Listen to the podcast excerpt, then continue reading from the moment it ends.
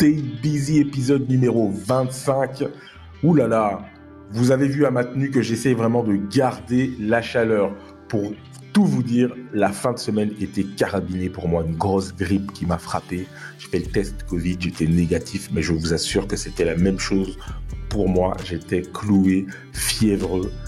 J'avais du mal à travailler correctement, à me concentrer. Et ce matin, en me réveillant, je me suis dit non, tu as un commitment et ton commitment, c'est de faire 5 épisodes de Stay Busy par semaine. Tu dois le faire.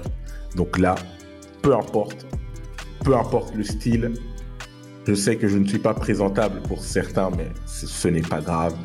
Le plus important pour moi, c'est que je fasse cet épisode et que je reste real avec vous et que je me présente tel que je suis réellement. Donc là, aujourd'hui, je suis réellement comme ça, avec ces doubles capuches, double pull tellement j'ai froid. Double pull capuche, je pense que voilà, j'avais jamais fait ça auparavant. Mais voilà. Épisode 25, j'ai eu du mal à le préparer et donc au fait, je ne l'ai pas réellement préparé. Et je me suis dit, hmm, pour cet épisode 25, vous savez ce qu'on va faire? On va vraiment parler de ce que, j'ai prévu. On va parler de, de mes commitments, ou plutôt de quels seraient quels sont mes focus marketing pour 2022 C'est parti, quels sont mes focus marketing pour 2022 Le premier focus que j'ai pour 2022, c'est un focus qui est vraiment réseaux sociaux. Et j'en ai parlé dans une émission précédente. Je vais réellement m'impliquer sur TikTok ça méritait un petit jingle. Non, clairement, je vais m'impliquer sur TikTok parce que TikTok, c'est le réseau social du futur. Et quand je dis que c'est le réseau social du futur, c'est réellement la forme, ou plutôt le format TikTok. C'est un format de communication qui va être et qui est déjà adapté sur toutes les plateformes sociales.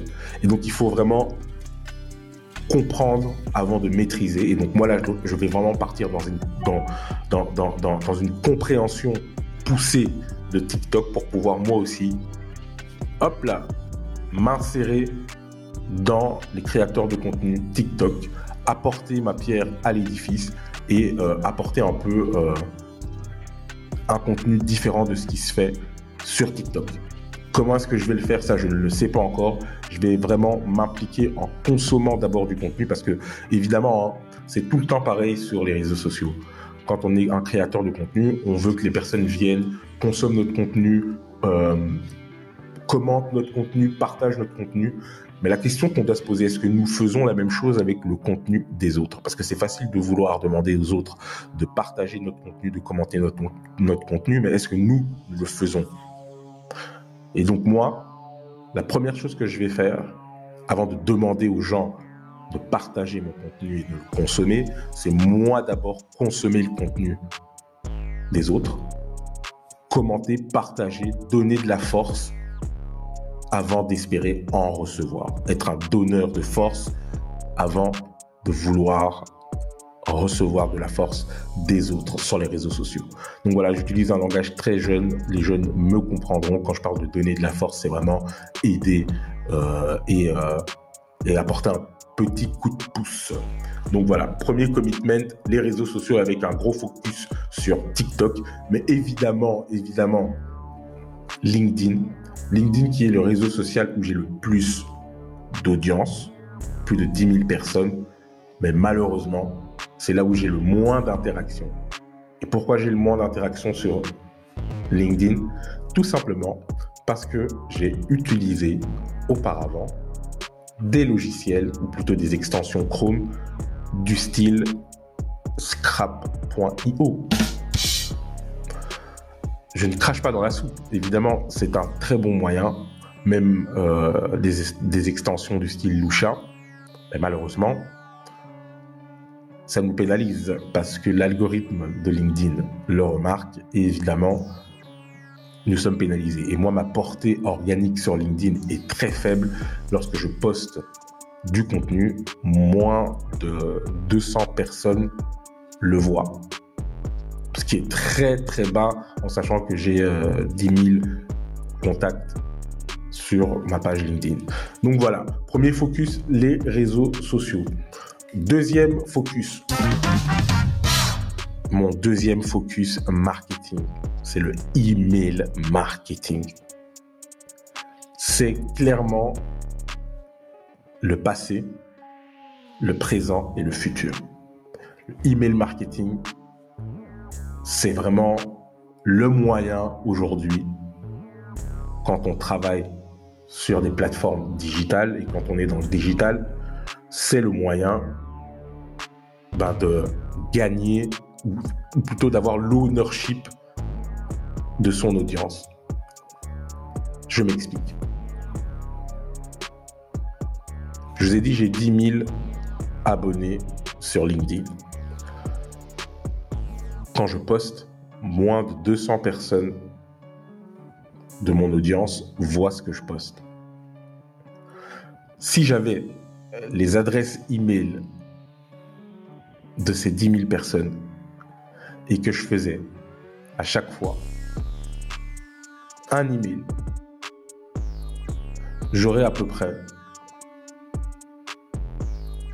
100% de délivrabilité sur mes envois. Ça veut dire que 100% des personnes recevraient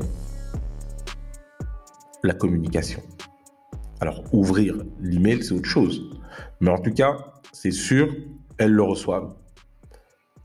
Et j'aurai à peu près 30% de ces personnes qui ouvriraient l'email. Donc, vous voyez un peu euh, la différence entre avoir 10 000 fans, followers ou 10 000 contacts. Et ça, c'est clairement le next step pour beaucoup d'entreprises, c'est vraiment d'avoir des bases de données accurate.